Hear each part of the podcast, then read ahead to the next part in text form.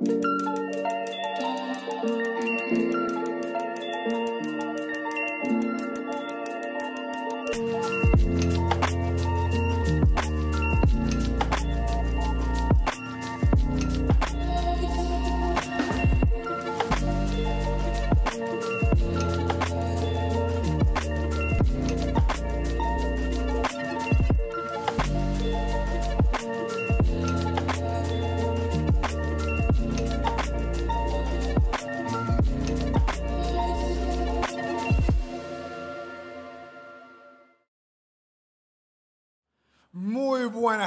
qué bueno verlos a todos de nuevo. Un gusto estar con ustedes aquí de nuevo en Open House. Bienvenidos todos. Vamos a entrar en materia de una vez. Si estás viniendo por primera vez, estamos en la parte 3 y última de una serie de charlas que le hemos llamado Tus decisiones en el mundo de todos. Y lo que estamos diciendo es que Tú eres libre de tomar tus propias decisiones, pero debes ser consciente del impacto que tienen tus decisiones en el mundo de todos. Por ejemplo, mi hijo Román es súper consciente del impacto que tienen sus decisiones en el mundo de todos. Apenas tiene ocho años, pero está creciendo en Costa Rica, nació en Costa Rica y está súper consciente de cuidar su ambiente siempre, siempre está hablando acerca de eso, siempre está pendiente de que, no tiremos, de que nadie tire nada a la calle, se molesta cuando alguien tira algo a la calle.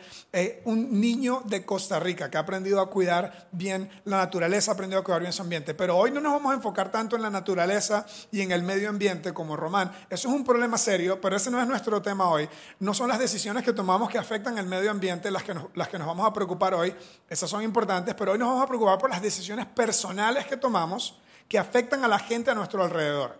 Las decisiones que tomamos a nivel personal, que sentimos en mi vida, yo hago lo que yo quiera y cómo eso termina siendo algo que eventualmente va a afectar a alguien más. Especialmente como creyentes o como cristianos. Y lo que me gusta de Open House es que puedes venir seas creyente, puedes venir, puedes venir seas incrédulo, puedes venir independientemente de dónde estás en el espectro o en tu, en tu relación espiritual, en tu desarrollo espiritual. Y, y es una casa abierta para todo el mundo. Sin embargo, lo que somos creyentes creemos que Dios nos hizo con un propósito y que nos hizo a propósito, que Él quiere que nosotros en cierta forma seamos parte de reparar el mundo con Él. Es decir, que hay alguien ahí afuera en tu círculo social, en tu mundo, que al fijarse en la forma como tú vives, en las acciones que tú tomas, en las decisiones que tú tomas, va a ser en cierta forma inspirado a ser mejor. Hay alguien allá afuera que tú puedes ayudar. Hay alguien allá afuera que tú vas a ayudar, que solamente tú, por, tu, por tus experiencias, por, tu, eh, por, por, tus experiencias previas, por la persona que tú eres, solamente tú puedes ayudar más que yo, que soy pastor o que conozco de la Biblia, o más que alguna otra persona. Hay alguien que solo tú puedes influenciar. Entonces, si vas a vivir el propósito que Dios tiene para ti, si vas a de hecho, la forma como Jesús le llamó a esto fue que todos estamos llamados a ser sal y a ser luz. Si vas a brillar la luz de Dios, si vas a ayudar a otras personas, y otra vez, tal vez tú dices, yo en ningún lado me comprometí a hacer un role, a hacer un, un, role model, a hacer un modelo a seguir. En ningún momento yo me comprometí a que otra gente siga mi ejemplo. Sin embargo, es inevitable. Si tú sigues a Dios, si tú sigues a Jesús, eso es como que viene en la descripción del empleo, ¿ok? En cierta forma, el ser creyente te hace vivir tu vida de una forma tan consciente de cómo tus decisiones van a impactar tu mundo, porque Dios quiere usarte a ti para hacer tu mundo mejor. De ahí tan importante el que estemos conscientes del impacto que tienen nuestras decisiones. Ahora, esto lleva a la idea de integridad, que es la idea que hemos estado hablando. Y definimos integridad como algo muy sencillo, pero al, mismo tiempo muy profundo. Estamos definiendo la integridad como hacer lo correcto porque es lo correcto. Hacer lo correcto, de hecho, otra definición que yo le tengo a esto es hacer lo correcto aunque me cueste. ¿ok? A mí no me gusta pagar impuestos, me parece que no están siendo bien utilizados, me parece que hay eh, eh, corrupción en algunos de esos, de, esos lugares en el gobierno, como en todos los gobiernos, esto no es una crítica, simplemente no me gusta, pero es lo correcto que tengo que hacer, ¿ok? Hay que hacer lo correcto aunque me cueste, hay que hacer lo correcto porque es lo correcto, ¿ok? Y, ok, tal vez el tema de los impuestos no es un buen ejemplo, pero el punto es que necesitamos constantemente estar pendientes de cómo hacer lo que es correcto, no cómo hacer, no cómo... Lo, contrario de esto no sería hacer lo incorrecto, sino hago lo correcto eh, porque me van a descubrir si no lo hago. ¿Ok? Es otra vez la pareja que no te da vuelta porque no quiere que lo, porque no quiere que lo descubran, versus, versus la pareja que no te da vuelta porque no es lo correcto hacer. ¿Ok? Es esa idea de que te podrías robar algo y nadie se entera, pero no lo haces. ¿Ok? Esa es la virtud. De eso es lo que Jesús incluso habló en Mateo 5 cuando dijo, bienaventurados o felices los de corazón puro. Los de corazón puro. Y yo estudié eso, es otro tema para otro día, pero lo que eso significa es la persona que pudiendo hacer algo incorrecto sin que nadie lo descubra, decide no hacerlo. Eso es virtud, eso es integridad. Hemos estado hablando un montón de eso. La integridad, como dijimos, es algo personal Ok, tus decisiones, lo que tú haces con tu vida es tu rollo, es tu decisión, es tu problema. Sin embargo, a pesar de que es algo personal, nunca es algo privado. Siempre va a afectar a alguien más. Siempre va a afectar a la persona con la que haces vida, siempre va a afectar a tu familia, va a afectar a tu comunidad. ¿ok? Las malas decisiones que las personas toman siempre tienen una implicación en otras. Esa es la realidad de la integridad. Cuando se mueve la integridad de alguien, alguien más siempre sale afectado. No estás solo en esta vida, por eso es tan importante que consideres esta idea. Ahora, el texto bíblico que hemos estado usando viene de Proverbios, sabiduría milenaria, tres mil años atrás, un rey en el Mediterráneo, en el Oriente Medio, escribió un montón de dichos sabios que le llamamos proverbios y uno de ellos fue este que dice, a los justos los guía su integridad, a los falsos los destruye su hipocresía. Y él utiliza esta idea de el justo, la palabra que él utiliza es una palabra que se puede traducir por una persona que está caminando correctamente. De hecho, leímos la semana pasada otro texto de proverbios que dice, el que camina en su rectitud. ¿Ok? Rectitud, de ahí viene la idea de estar con una buena postura. Yo les conté que tengo un gran amigo, un doctor que se especializa en la columna, ¿verdad? Y él siempre está corrigiéndole a uno la postura. Si uno está leyendo en el celular así, ¿verdad? Como uno siempre anda, todo el mundo ahora anda así. Usted está en un aeropuerto o en cualquier lado y todo el mundo está así. Ok, así.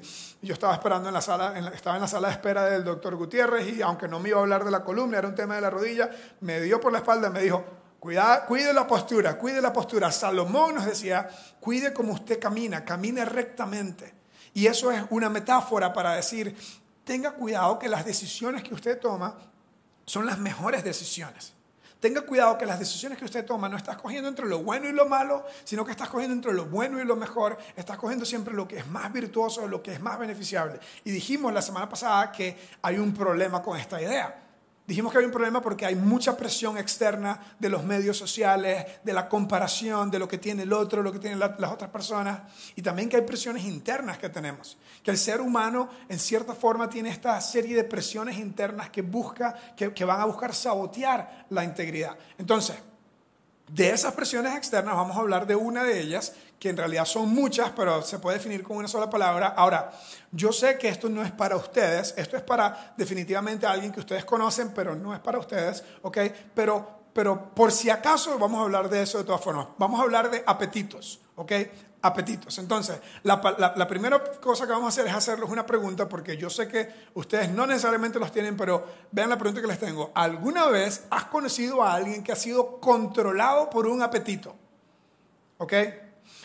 Yo estoy seguro que ninguno de los que están aquí se han dejado controlar por un apetito, ¿verdad? Pero seguro conocen a alguien. Es más, tal vez ninguno de los que está aquí ha sido controlado por un apetito, pero seguro está sentado a la par de alguien que sí. Yo no, pero la persona que tengo a la par sí. ¿Verdad? Ok, el punto es que para esas personas que han sido controladas por su apetito, ¿cómo, ¿cómo resulta ser eso? Cuando alguien dejó ir libre un apetito a un punto que terminó controlándole. No estoy haciendo nada malo. Un año después estoy en rehabilitación. Esto no me va a afectar en nada. Un tiempo después hay que operarlo. ¿Ok? Entonces, vamos a hablar del tema de los apetitos, pero ahora, bueno, Primero, mientras estamos hablando de eso, voy a decir la frase por si acaso se les olvida, o si le quieren tomar una foto, o si quieren decirle eh, eh, a su mamá, ¿verdad? Que, su mamá le está diciendo, vaya a la iglesia, vaya a la misa, vaya a la iglesia, aunque sea open house, eso no, ahora no sé si es iglesia o misa o no sé qué, pero vaya algo para que aprenda de Dios. Y si, y si, y si usted quiere decirle, ma, fui a la iglesia, vea lo que aprendí. Esto es lo que, este es el resumen de todo lo de hoy es, controla tus apetitos o tus apetitos te controlarán a ti. Ok, entonces usted puede decirle más, vea si fui, aprendí de esto, ok. Bueno, al menos escuché, todavía no he aprendido, le puede decir, bueno, controla tus apetitos o ellos te controlarán a ti. Esa es la gran idea, la gran idea. Ahora, Cuando pensamos en apetitos, pensamos en, en, en, en cuáles cosas, así como alguien que, se, que lo controló por sus que fue controlado por sus apetitos y que ahora está en rehabilitación. Entonces pensamos en drogas, en alcoholismo, pensamos en temas que tienen que ver con sexo, no lo pudo, ¿verdad? Y dio vuelta en un montón de cosas grotescas. Sin embargo, resulta que hay una cantidad de cosas que no tienen necesariamente que ver con algo grotesco o escandaloso que está siempre en una lucha dentro de nuestra alma. ¿Ok? Les tengo una lista, por cierto, de, esa, de, de, lo que podrían ser esas cosas. Ahí vean lo que dice la primera frase. Dice, nuestros apetitos amenazan constantemente nuestra integridad. Y hay una lista larga de ellos. Aceptación. Todos los que estamos aquí tenemos algo en común. No nos dejamos controlar por nuestros apetitos. Sin embargo, tenemos el, somos perfectos candidatos para dejarnos controlar por nuestros apetitos porque tenemos la necesidad de aceptación. Queremos que la gente nos acepte. La presión social no es algo de los adolescentes. La presión social es algo que también nos afecta a nosotros. Tenemos la necesidad de intimidad. Intimidad es un tema que no, tiene, no está relacionado únicamente con la relación sexual. La intimidad tiene que ver exactamente con conocer y ser conocido. Y esa es una necesidad que todos los seres humanos tenemos. La, la, la necesidad de que hay alguien o un grupo de personas que me conocen, saben mis imperfecciones, saben lo bueno lo bonito y lo feo y me aceptan tal cual como soy. Esa persona segura o ese grupo grupo de personas o de amigos, todos tenemos esa necesidad de alguien que es un íntimo amigo, que es alguien que realmente hay una conexión y una transferencia de vida porque hay conocimiento completo y aceptación completa. conocer y ser conocido, eso es intimidad, eso es una necesidad que tenemos, eso es un apetito que tenemos, es, algo, es un deseo que tenemos, ¿ok?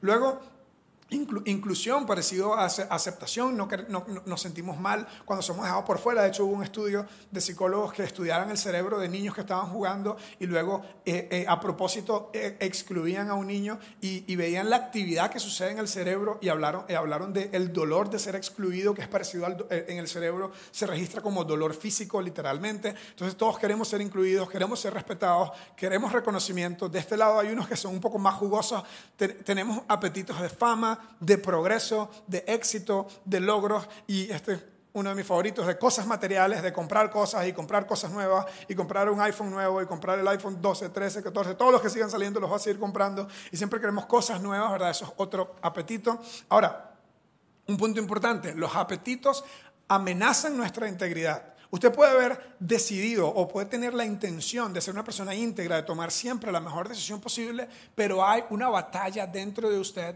por luchar por estas cosas que usted también quiere. Entonces usted quiere tomar buenas decisiones, pero usted también quiere fama y reconocimiento y aceptación e intimidad. Y de paso, si en la casa no nos, no nos enseñaron a tener un nexo seguro, a, formar un, lazo seguro, terminamos construyendo relaciones con personas que, no estamos preparados para hacerlo y terminamos siendo heridos o hiriendo a otras personas. Entonces el tema de los apetitos es algo enorme. Algunas palabras más acerca de los apetitos antes de pasar al texto bíblico. Dos, tres cosas que tenemos que saber y tener en mente si vamos a controlar nuestros apetitos en lugar de que ellos nos controlen a nosotros, si vamos a ser personas de integridad que toman decisiones conscientemente y las mejores decisiones posibles a favor de nosotros y de la gente a nuestro alrededor, tenemos que saber lo siguiente. Uno, los apetitos no son nada malo en sí mismos, ¿ok? El deseo que alguien tiene de intimidad, el deseo que alguien tiene de fama, de reconocimiento, el deseo que alguien tiene incluso de conexión con otro ser humano, nada de eso es pecado, nada de eso está mal. Los apetitos son basados en deseos creados por Dios para que los seres humanos funcionen, ¿ok? Creados por Dios, pero distorsionados por el pecado creados por Dios y distorsionados por el pecado. de la misma forma que Dios nos, nos, nos, hizo con la inclinación, el deseo, la tendencia de ser amados, de recibir amor, de ser reconocidos, de, de, ser incluidos, al mismo tiempo dentro de nosotros hay una fuerza del mal. Otra vez, los que somos creyentes, que tenemos una visión creacionista del mundo, como, como, como lo relata el Génesis, creemos que desde la caída, desde que entró el pecado en el mundo, por Adán y Eva, sea, sea eso algo metafórico o algo real, nosotros los, los, los, que, los, que, hemos adoptado esa visión del mundo creemos que desde ese momento el ser humano tiene, aunque, aunque tiene una capacidad divina, literalmente una capacidad dada por Dios, hecho a la imagen de Dios, al mismo tiempo tiene una capacidad humana, de hecho Pablo, uno de los escritores del Nuevo Testamento, le llamó una naturaleza animal. Yo le digo a mis hijos, que están entrando a la adolescencia, que, están, que, están, ya son teenagers, están, eh, yo les digo a ellos, y lo he dicho aquí varias veces, el ser humano tiene dentro, de, dentro de sí mismo un angelito y un chimpancé. Hay un ángel, hay un chimpancé y el que va, el que va a controlar es el que usted alimente más. Y eso no cambia en la adolescencia, eso es, real, eso es una realidad en, nuestra vida. Entonces, los, los apetitos no son malos en sí mismos. El deseo de reconocimiento, el deseo de éxito, por ejemplo. Hace eh, dos, dos, tres semanas eh, eh, estuve en San Francisco en una conferencia de consultores que estaban haciendo unas capacitaciones y unos entrenamientos y me invitaron a ir. Y honestamente, tengo que confesar, me sentí un poco fuera del lugar porque mi, mi preparación académica fue en educación y en teología, no fue en negocios, no fue en estos temas, aunque he tenido mucha experiencia en eso, no fue esa mi preparación. Y todos los que estaban ahí habían estudiado MBAs y habían estudiado negocios, un montón de cosas. Y cuando nos pidieron presentarnos y hablar un poquito de nosotros mismos, eh, yo, yo sentí la necesidad, ahora estoy entendiendo por qué, estoy trabajando un montón más en eso, pero como que saqué todas mis credenciales, ¿ok? Empecé a decir, yo trabajé en Atlanta con tal y tal persona, y yo hice esto y esto y lo otro, yo hice esto y esto y lo otro, y, y la gente estaba así como que, en algún momento como que se sintió como que, ok, ¿y quién te está preguntando todo eso? Lo cierto es que fue totalmente inconsciente, yo no me di cuenta que estaba haciendo eso, y uno de los consultores en el break, y, eso es lo que, lo que me encanta de estar asociado con este grupo de personas, porque eh, el poder estar con personas que están dispuestos a decirte cosas que a veces son confrontativas es una de las cosas más maravillosas del mundo. Eh, en el break, este señor se llama Keith y tiene como 58 años, tiene el pelo blanco, obviamente es mayor que yo, y me dijo, eh, Julio, qué cool que trabajaste en este lugar y en este otro. nada más quería decirte, cuando estés con un cliente haciendo estas cosas, no sientes la necesidad de mostrar tus credenciales. Y yo, ouch. Se sintió como, como, como un gran golpe. Y eso fue lo único que me dijo. Eso fue lo único que me, me dio. Me hizo en la espalda, me, hizo, me dijo, si estás aquí, es porque estás aquí. No tienes que, no tienes que mostrar nada. Entonces yo sentía como que, ok, es como un regaño, pero también me estaba diciendo algo bueno. Y me quedé como pensando un montón que en cierta forma esa necesidad de reconocimiento, esa necesidad de yo también puedo hacer algo, yo también tengo algo. Este, eh, como decimos en Costa Rica, en lugar de estar contando, estaba rajando, ¿eh? Ustedes entienden, ustedes no hacen eso, yo estoy seguro, pero bueno, yo sin intención hice eso y me hizo pensar, ahí está, la necesidad de ser reconocido, la necesidad de decir, ve, esta persona también tiene un logro. Entonces el punto es, no es algo malo eso, pero si no le pongo atención se puede convertir en algo que me sabotea mi integridad. Entonces, basados en deseos que Dios dio, distorsionados por el pecado, vean la otra cosa que hay que saber de eso, un apetito nunca está completamente satisfecho, nunca. ¿Okay? Usted tiene hambre, usted come y dentro de 3, 4 horas va a tener otra vez apetito, va a tener hambre otra vez. Eso es una, una característica de los apetitos eh, eh, en términos emocionales, en términos de lo que estamos hablando. Nunca están realmente completamente satisfechos. Es decir, la palabra clave de un apetito es más. Quiero más. Entonces, eso de que, de que no, solo una vez, eso es mentira con un apetito. ¿Ok? Eso es mentira con apetito. Un apetito siempre va a querer más. Y una cosa más, los apetitos nos susurran sutilmente al oído, nos susurran sutilmente al oído, ahora es mejor que después. ¿Ok? Cuando yo veo una torta chilena, que va completamente en contra de mi visión de ser una persona, ¿verdad? Eh, con, una persona saludable, ¿verdad? Del peso que quiero, de la cantidad de grasa que quiero. Y yo veo la torta chilena, me dice, es más, no, el apetito en mí, yo creo que las dos se unen, ¿verdad? Y me dicen, ahora es mejor que después. No, no, pero yo sé que tengo un cheat day, ¿verdad? Que para mí son every day, ¿verdad? Pero tengo y, el, el apetito dice, pon primero lo que quieres ahora, ¿ok? Y es un susurro pequeño, no te dice así de un grito, ¿verdad? Y no hay el ángel bueno diciéndote, Julio, no lo hagas, eso va en contra de, de, de, tus metas eh, eh, de ejercicio y, y de, salud. Simplemente te susurra, ahora es mejor que después. Es decir, el dicho favorito de un apetito es, no dejes para mañana lo que puedes hacer hoy. Ese es el dicho favorito de un apetito. No dejes para mañana lo que puedes hacer hoy. ¿ok? Y el problema con esto es que el apetito se convierte en un saboteador de nuestro propio futuro.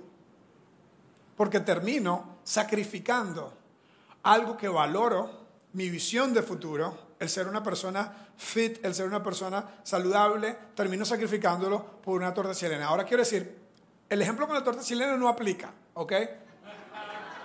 Coman toda la torta chilena que ustedes quieran, porque yo no tengo autoridad moral para decirle que no pueden comer torta chilena, ¿ok? Sin embargo, en todos los demás que puse ahí, pongamos cuidado. vean, el apetito nos lleva a una idea simple que los psicólogos conocen, que conocemos los que tenemos hijos, que les hablamos siempre de retrasar la gratificación. Si vamos a controlar nuestros apetitos, necesitamos retrasar la gratificación. Entonces, los psicólogos han hablado de esto. Les tengo aquí una parte de un artículo que les voy a leer. Dice, el término de la demora o retrasar la gratificación hace referencia a la capacidad del ser humano, ojo a esto, de inhibir sus conductas y sus apetencias. Ahora, la fuente de esto es eh, eh, Psychology Today. No es, no, esto no viene de la Biblia, esto viene de un psicólogo o de un grupo de psicólogos. Y miren las palabras que usan la capacidad del ser humano de inhibir su conducta y sus apetencias. ¿Ok? Y luego dice, sus apetencias actuales en pos de obtener una ventaja o un beneficio mayor o más apetecible en el futuro. Yo quedé impresionado que yo estaba estudiando esto por un lado y después busqué una fuente secular, una fuente no bíblica, que habla que psicológicamente tenemos apetencias, tenemos deseos. Y ya la Biblia nos dice desde hace mucho tiempo. Después dice, la capacidad de la demora de la gratificación nos permite controlar nuestros impulsos más básicos y ajustar nuestra conducta a nuestras metas y a nuestras expectativas. Dice, se ha, observado que la capacidad de la demora de la gratificación se, se correlaciona positivamente con un mejor, mejor rendimiento académico, laboral y social y una mayor autoeficacia percibida y autoestima en general, una mejor adaptación al medio, aumentando nuestra competencia, nuestra autoestima y nuestra autoeficacia. Nos permite gestionarnos a nosotros mismos, hacer frente a situaciones de crisis, valorar los pros y los contras de para ejecutar una acción y sus consecuencias de hacerla, hacerle frente a la incertidumbre, a la frustración y a establecer y seguir planes que nos lleven a un futuro mejor. Psychology Today, ok, no tiene nada que ver con la Biblia. Sin embargo, miles de años atrás, Dios nos está hablando acerca de esta, de esta idea. Ahora, eh, la semana pasada hablamos de si no nos guía, si nos dejamos guiar por la integridad, vamos a tener buenos, buenos resultados. Si nos dejamos guiar por otra cosa, no. Entonces la pregunta que les tengo hoy es, ¿cuál es tu guía? ¿Te vas a dejar guiar? La pregunta que tengo hoy, vamos a la siguiente lámina, la pregunta que tengo es, ¿nos dejaremos guiar por la integridad o nos dejaremos controlar por los apetitos? Esa es la pregunta de reflexión que quiero que hoy se lleven a la casa. ¿Qué me está guiando? ¿Qué me está, me estoy, me estoy, siendo, estoy siendo guiado por mis impulsos más básicos o estoy siendo guiado por la integridad que quiero tener en mi vida? Ahora, ese, ese es un montón las cosas que tenemos que tener en mente. Si eh, tenemos una batalla interna, tú quieres tener un buen futuro, pero tienes dentro de ti una tenemos dentro de nosotros una tendencia a impulsos que si no los controlamos van a sabotear nuestro futuro. ¿ok? En cierta forma dormimos con el enemigo y eso no se trata de tu pareja, se trata de ti mismo. Tú eres tu propio peor enemigo. Si no pones atención, esa lista de necesidades que dije, que son legítimas, dadas por Dios, distorsionadas por el pecado y descuidadas por ti y por mí, es el récipe o la receta para el desastre. ¿Qué tenemos que hacer? Pongámosle atención a los impulsos. Por cierto, los impulsos están siempre basados en, en algo que quiero. Yo quiero esto y cuando lo tenga me voy a sentir bien. Yo quiero el último iPhone y si lo logro tener me voy a sentir bien. Yo quiero el último iPad y si lo tengo, me va a sentir bien. ¿Y qué pasa? Que los desgraciados de Apple el próximo año sacan uno mejor. Y yo decía, pero yo creía que con este me iba a sentir bien. Yo pensaba que este que es un chuzo me iba a sentir bien y ahora quiero el otro. Un apetito. Otra vez, no hay ningún problema con tener un iPad, pero hay personas que tienen un desastre en su vida financiera porque compraban más, compraban más, compraban más. Hay personas que tienen un desastre en su vida de relaciones porque solamente escuchaban cómo se sienten en el momento que sus metas de largo plazo. ¿Okay? Entonces es demasiado importante pensar si yo tengo una visión de futuro para mí y si creo, si soy creyente, si creo que Dios me hizo, si creo que Dios quiere lo mejor para mí, si creo que Dios puede darme lo que es mejor para mí y creo en Él y creo que Él tiene esa mejor visión de mi futuro y que me lo puede dar, debo mantener a mis apetitos en jaque debo tenerle un ojo visor a mis apetitos, porque si no, me voy a sabotear a mí mismo y voy a sabotear ese mejor plan que Dios tiene para nosotros. Ahora, como, como yo soy medio geek de la Biblia, les voy a contar una historia de la Biblia que es mi historia favorita de este tema. Algunos de ustedes tal vez se la conocen. es la historia de dos hermanos gemelos que estaban en el vientre de su mamá y luchaban entre ellos.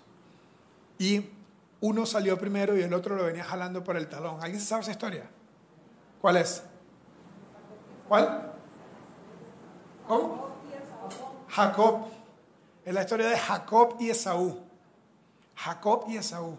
Pero ustedes saben que esa historia que nosotros decimos, la historia de Jacob y Esaú, debería realmente ser la historia de Esaú y Jacob. Porque Esaú era el mayor. Sin embargo, el mayor vendió su primogenitura por un qué? Entonces, como yo cocino en mi casa, unas lentejas deliciosas, hoy a manera de ilustración les traje las lentejas que no he cocinado todavía. Voy a dejar un poquito aquí para que no se me vuela esta bolsita. Entonces, aquí está un plato de lentejas. No están cocinadas todavía. Si los invito a mi casa a comer lentejas, bueno, de hecho ahora mi esposa las hace también, las hicimos juntos, la receta y la mayoría de las veces ahora las hace ella y le quedan deliciosas. ¿ok? Le ponemos eh, eh, cebolla, chile y... ¿Chile le ponemos? No, chile no le ponemos. Yo le pongo chile, yo le pongo chile, ella no le pone chile. Ponemos cebolla y le ponemos algunos otros condimentos y, la, y el condimento clave, porque esta es una receta mediterránea, el condimento clave es, ¿alguien sabe? Comino. ¿Quién dijo comino? Tú vos dijiste. Of course you're cheating, you know, you do it. El comino. El comino lo hace delicioso, pero el comino también le da como un color medio rojizo al plato. Entonces, la razón que sabemos es que el texto de la Biblia habla un poco de, un, de un, guiso rojizo. Entonces, bueno, la historia. Em, Isaac se casó con Rebeca y Rebeca no podía tener bebés. Y pasaron varios años, estaba muy triste le pidió a Dios que le diera un hijo y Dios le dio dos. Cuando tenía estos dos chiquitos en el vientre, se sentía mal. Algo anda mal. Va y le dice a Isaac, algo anda mal. No me siento bien. Siento como que estos chicos están peleándose entre ellos. Así, literalmente. Ahora, eh, una pausa. La mayoría de ustedes que son creyentes y creen lo que la Biblia dice y nunca lo cuestionan, yo en cierta forma estoy ahí, este, eh, van a escuchar esto como perfecto, es una historia de la Biblia. Algunos de ustedes que no estuvieron conformes con que en la iglesia le dijeran que dejaran el cerebro pensante en la puerta de la iglesia y que cuestionan algunas cosas, yo también estoy ahí, este, les va a parecer que esta historia tiene como superstición y tiene como manipulación. Definitivamente superstición tiene, ¿verdad? Y mucho de eso tal vez tiene que ver con la cultura, pero lo cierto es que ella se siente mal y un día tiene un sueño, en ese sueño Dios o un ángel le dice que en su vientre hay dos naciones y que estas dos naciones van a pelear entre, entre, entre ellas y que el mayor servirá al menor. Se levanta Rebeca a medianoche sudando, ¿verdad? Porque no tenían aire acondicionado, vivían en tiendas en el desierto. Y le dice, y despierta, y despierta Isaac y le dice, acabo de soñar este sueño que mi hijo menor va a, que mi hijo mayor va a servir al menor y quizá van a pelear entre sí, qué angustia, no puede ser. Y, y, el esposo se dijo, I'm sorry, le trajo un poquito de agua y se fue a dormir. Pasó, pasaron los años y todo bien. Y vean lo que dice la historia, lo que sucedió. Ustedes se la conocen, pero se las va a leer rápidamente. Vean lo que dice la historia. Los niños crecieron. Esaú era un hombre del campo y se convirtió en un excelente cazador. Le decían el tiro fino, le decían. Era, eh, eh, bueno, con flechas, porque no había armas en ese tiempo. Esto es una historia real. Hay que, hay que aprender a, dividir cuando la Biblia te cuenta una historia como una historia de fábula o de ilustración y cuando te cuenta una historia de algo que sucedió. Esto es de hecho una historia que sucedió. Eh, obviamente tiene ciertas mezclas de, tradición y de, y de superstición. Dice, se convirtió en un excelente cazador, mientras que Jacob era un hombre tranquilo que prefería quedarse en el campamento. El campamento eran las tiendas donde vivían. Entonces, Jacob era un mama's boy, ¿verdad? Y este man que cazaba y peleaba con animales y venía todo ensangrentado, ¿verdad? Era el preferido de su papá. Terrible. Papás, no tengamos hijos preferidos. Vean lo que sucede, lo que sucede aquí. Isaac amaba más a Esaú porque le gustaba comer lo que él cazaba. Pero Rebeca amaba más a Jacob. Entonces, Isaac probablemente andaba, en la profesión de esos tiempos era ganadería, era la pesca, la recolección, etc. Entonces el papá andaba con, con Esaú, Esaú andaba con su papá y era su hijo preferido. Y Jacobcito, ¿verdad? Estaba siempre en la casa, ayudaba a su mamá a cocinar, le hacía los mandados a la mamá y era la preferida, era, era, era el preferido de la mamá. Ahora, yo estoy totalmente en contra de tener favoritos, pero yo he sido un favorito antes, obviamente. Resulta que mi abuela, mi, abuelita vivía con nosotros durante, un tiempo, mi abuela Inés, la mamá de mi mamá, que ya está con el Señor, y eh, con mis hermanas se peleaba horriblemente. Y conmigo era, yo no, era como que no podía hacer nada malo, ¿verdad? Era una cosa, ¿verdad? Que mi hermana menor le decía, mi hermana, ¿qué tiene usted con César? Mí en la casa me dicen César, porque me llamo Julio César. ¿Qué tiene usted con César? Que no puede hacer nada malo, ¿verdad? Entonces yo decía, de obvio, ¿verdad? Entonces yo viví lo que es ser un preferido, no por mis papás, gracias a Dios, pero por mi abuela. Punto es que la mamá amaba más a uno y el, y el papá amaba más al otro. Vea lo que dice el siguiente texto. Un día, cuando Jacob estaba preparando un guiso, Esaú llegó agotado del campo y le dijo, tenemos que ponerle un poquito de dramatización a la historia, ¿verdad? Porque si no es un momento de historia, le dijo, dame de comer ese guiso rojizo porque estoy demasiado cansado. Dame de comer de ese guiso rojizo, ¿verdad? Por el comino que tenía, ¿ok? De ese guiso rojizo porque estoy muy cansado. Y su hermano, que había crecido con su mamá, que había tenido un sueño y que era el favorito de la mamá. Si usted cree que su familia es disfuncional, no ha visto nada que su mamá probablemente le ha dicho, hijo, sabes que vos vas a ser el líder de esta familia, aunque él era el primogénito. El primogénito, es un detalle importante que se me estaba a punto de pasar. El primogénito recibía doble herencia y recibía eh, la autoridad judicial de la familia, porque no había un gobierno establecido como ahora, ¿verdad? Si usted tenía un problema, no, no, había, no había, una corte o un juez a donde arreglarlo. Entonces, los patriarcas de cada familia eran los primeros hijos, ¿ok? Entonces, si usted era un hijo, y era solamente un hijo hombre, no podía ser una mujer. Si, nacía primero una mujer, el primer hijo varón, ese era, porque el mundo ha sido remachista toda la vida. El punto es que el primogénito le daban doble herencia, le daban la autoridad judicial y cuando el papá se moría le daba una bendición. Esta bendición era una especie de palabras de afirmación en la vida de la persona que en cierta forma Dios le iba a bendecir y le iba a dar algo mejor. ¿Ok? Y como Jacob había crecido con su mamá diciéndole, vos vas a ser el principal, aunque él nació primero, vos debiste haber nacido primero, por eso lo venía jalando por el talón, porque era su hijo preferido. Cuando viene en el primer momento que él ve un chance de tomar ventaja sobre su hermanillo, que su papá amaba más porque era cazador y él era, y Jacob era un debilucho, viene su hermano a decir, deme comida que estoy demasiado cansado, me estoy muriendo de hambre. Por cierto, no tomen ninguna decisión cuando tengan hambre, por favor. Eso lo sabemos, ¿verdad? Vean lo, que sucede, lo que sucede después. Te doy la comida, pero véndeme primero tus derechos de hijo mayor. Véndeme tu primogenitura, le dijo Jacob. Y Jacob pensó, eh, Esaú pensó, me estoy muriendo de hambre. Ahora, el término aquí es, él pensó eso no se estaba literalmente muriendo de hambre, pero él sentía que se estaba muriendo de hambre porque así son los apetitos. Nos dicen, ahora, ahora, ahora, no dejes para mañana lo que puedes hacer hoy. Me estoy muriendo de hambre, contestó Saúl, así de qué me sirve los derechos de ser primogénito, ¿verdad? ¿De qué me sirve ser el mayor si estoy muerto? Dijo él, aunque no se estaba muriendo. Simplemente no podía controlar el hambre en ese momento, el apetito. Véndeme entonces tus derechos bajo juramento, insistió Jacob. Y en esas culturas un juramento, una, frase que cuando se juraba era, era algo legal. Siguiente, dice, Esaú se lo juró y fue así como le vendió Jacob sus derechos de primogénito. Jacob, por su parte, le dio a Esaú pan y le dio un guiso de lentejas. Luego de comer y beber, Esaú se levantó y se fue. Y vean lo que dice el texto, que lo escribió probablemente Moisés. Dice, de esa forma o de esa manera, menospreció sus derechos de hijo mayor. Vamos a ver cómo estamos de tiempo. Yo tengo una especie de conflicto con esta parte.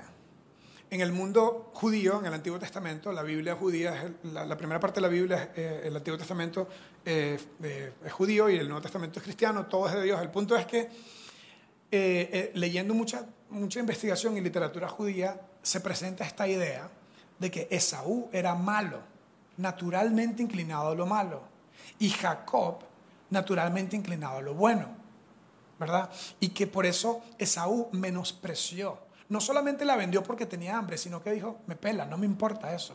Que era algo que en esa tradición venía como algo de Dios.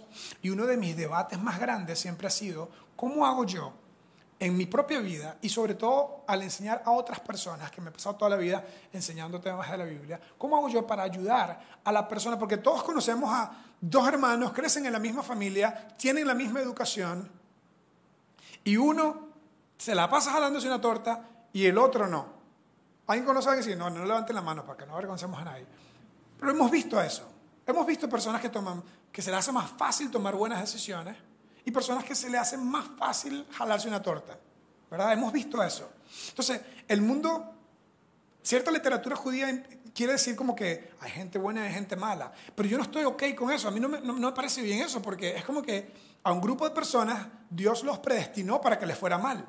Y eso va completamente en contra del el libre albedrío, que es uno de los fundamentos, los pilares de la Biblia, que Dios nos dice, ahí está lo bueno y lo malo. Usted decida. ¿Ok? Sin embargo, es verdad que hay personas que se le hacen más difícil. Entonces, una, una de las fuentes que leí decía que las personas que les cuesta más tomar buenas decisiones, Dios quiere glorificarse en ellos a través de conquistar sus impulsos. Y las personas que se le hacen más fácil eh, eh, tomar buenas decisiones, Dios quiere glorificarse en ellos a través de desarrollar sus virtudes. Son como dos partes raras. Entonces, ese es un ejemplo, pero el mejor ejemplo de todos es cuando yo veo a Jesús, a nuestro Señor. Él no fue a buscar a la gente más virtuosa y más piadosa. Él fue a buscar pescadores, publicanos. Mateo era un recolector de impuestos, le había vendido su alma al imperio, era un ladrón literalmente, no le importaba nada su integridad. Ya había como que, ok, ya estoy way past, estoy súper lejos de la idea de la integridad. Lo que me importa a mí ahora es ver cómo gano más ahora. Y fue ese al que el Señor le invitó a seguir. Así que independientemente de cuál seas tú, si eres la persona que se le hace más difícil tomar buenas decisiones y que tiene que en cierta forma buscar glorificar a Dios en su vida a través de conquistar sus impulsos, o si es la persona que continuamente toma buenas decisiones y estás glorificando a Dios a través de desarrollar tus virtudes, en cualquiera de los casos, el Señor nos invita a todos y nos da una página en blanco a todos para que tomemos buenas decisiones. Y lo que tenemos que hacer es poner mucha atención, poner mucho cuidado a cuál es nuestro guiso rojizo, cuál es ese ese plato de lentejas que me va a hacer a mí completamente hipotecar mi futuro por algo que se siente bien ahora. Cuando yo estaba eh, súper joven, todavía estoy joven, ¿verdad? Cuando estaba eh, de 21, 21, 22 años, trabajaba con jóvenes adolescentes en mi iglesia. Y siempre le decíamos a ellos, siempre le decíamos a ellos, no sacrifiques lo que quieres, no sacrifiques tu futuro por algo que quieres que se sienta bien hoy. Le hablamos de, sus, de, noviazgos y de relaciones, le hablamos de amistades, ¿verdad? Y le decíamos la importancia de, solo porque, me recuerdo muchas veces diciéndole, e, e, esa relación te va a durar tal vez algunos meses, tal vez un año, esa relación que no te conviene. Esa relación que no te conviene te va a durar meses, a veces duraban semanas, ¿verdad? Te va a durar meses, tal vez te va a durar años, pero las decisiones que tú tomas en esa relación te pueden marcar para toda la vida. No vendas tu primogenitura, no vendas el plan que Dios... Independientemente de la parte rara que hasta con todo el estudio de teología ni, entiendo, la parte que se siente un poco como, como eh, tradición o superstición. Independientemente de eso, la aplicación que sí podemos sacar es que Dios tiene un plan para ti. Dios tiene una idea, un mejor futuro para ti y para mí. Dios tiene una visión, una versión de usted que es fabulosa.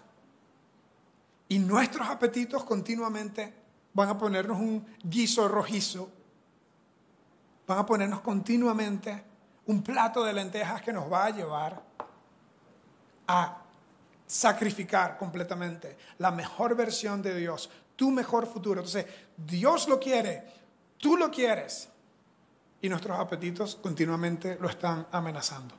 Entonces, decida y declare, no cambiaré lo que más valoro por un apetito inmediato. No cambiaré, no voy a hacer ese sacrificio de mi futuro el futuro de mi empresa, el futuro de mis relaciones, tengo una relación ahora o no, no voy a sacrificar la mejor versión, el mejor plan que Dios tiene para mi vida por lo que se siente bien hoy. Voy a intentar siempre caminar correctamente, siempre tomar la mejor decisión. Como les dije la semana pasada, esta serie de charlas nos nos cae diferente a diferentes personas. Si tú eres esa persona que ha estado siempre buscando tomar la mejor decisión y estás, y estás comenzando a cosechar frutos de buenas decisiones, hoy esto para ti es una afirmación. Sigue adelante, sigue tomando buenas decisiones. Si no estás viendo el fruto completamente, recuérdate que el fruto siempre se ve después. El apetito siempre te dice ahora es mejor que después. La disciplina y las buenas decisiones siempre te dicen después es mejor que ahora. Entonces sigue haciendo eso. Sigue tomando buenas decisiones en tus finanzas, sigue tomando buenas decisiones en tu vida de pareja, sigue tomando buenas decisiones en tus relaciones de con quién te involucras, sigue teniendo límites para que se haga más fácil cuando te tengas que enfrentar a una tentación que ponga en, en, en, juego tu futuro. Para otros puede ser, me gustaría haber escuchado esto hace 10 años, para no haberme involucrado con esta persona, para no haberme involucrado con este socio, para no haber cometido aquel error. Algunos de ustedes han pasado eh, eh, eh, rehab y está bien, esta, esta charla viene como algo para decir, ok, de ahora en adelante, comprométete con tu mejor futuro y, y declara y decide, no voy a volver a sacrificar lo que más valoro por algo inmediato. algunos están en el medio, algunos están como coqueteando un poco con el desastre y esto es una bandera amarilla. Esto es una bandera amarilla de decir, cuidado, alerta, cuidado. Todos podemos hacer algo. Podemos correr hacia Dios y pedirle que nos ayude a mantener a nuestros apetitos siempre en jaque. Y si hacemos eso, estaremos trabajando con Dios a favor de nosotros mismos. No, no veo forma de cómo no quisiéramos nosotros hacer esto. Dios lo quiere, es bueno para ti, pero es difícil hacerlo. Así que vamos a cerrar hoy con una expresión de adoración a Dios, donde le vamos a decir a través de una canción que vamos a escuchar, que voy a venir hacia ti para ese plan que tú tienes para mí y ojalá que nos comprometamos a nunca sacrificar lo que más valoramos en nuestro futuro por algo que se siente bien ahora. Vamos a cerrar con una oración y la banda va a pasar para dirigirnos en una canción más. Oremos. Señor, te pido por la persona que hoy recibe esto como, como, como un yo sabía de que debía haber hecho eso y no lo hice. Por la persona que siente como que es tarde porque debió haber escuchado esto hace años.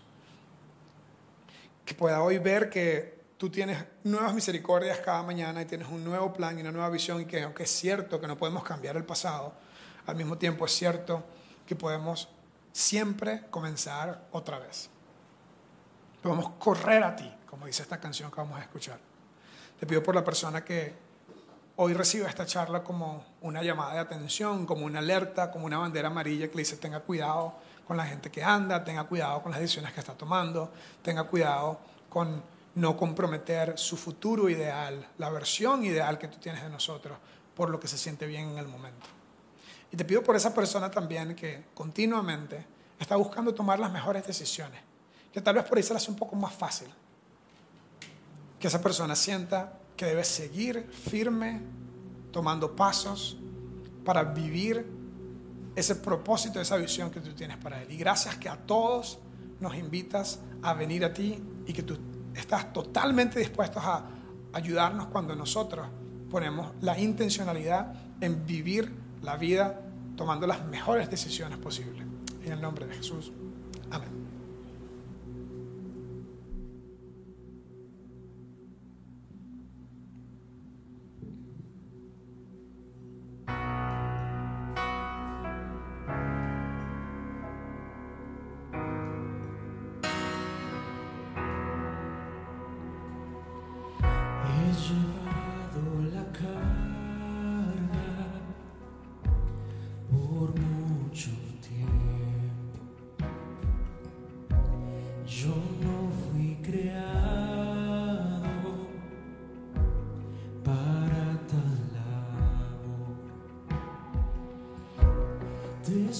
dream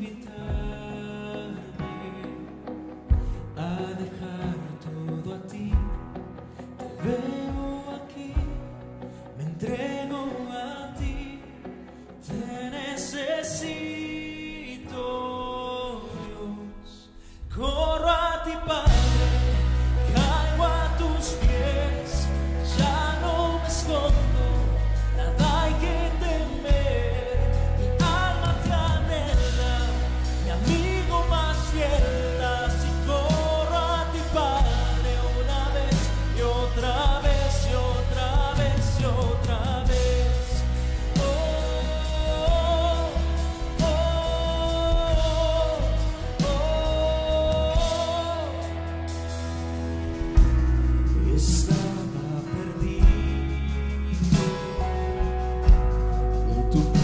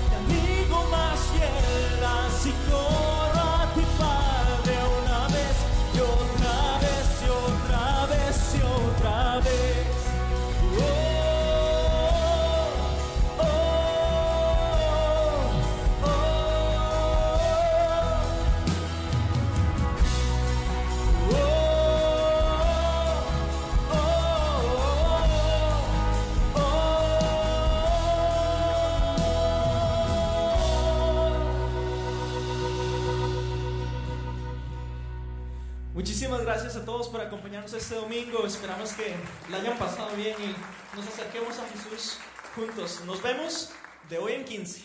Recuerden, de hoy en 15. Que disfruten.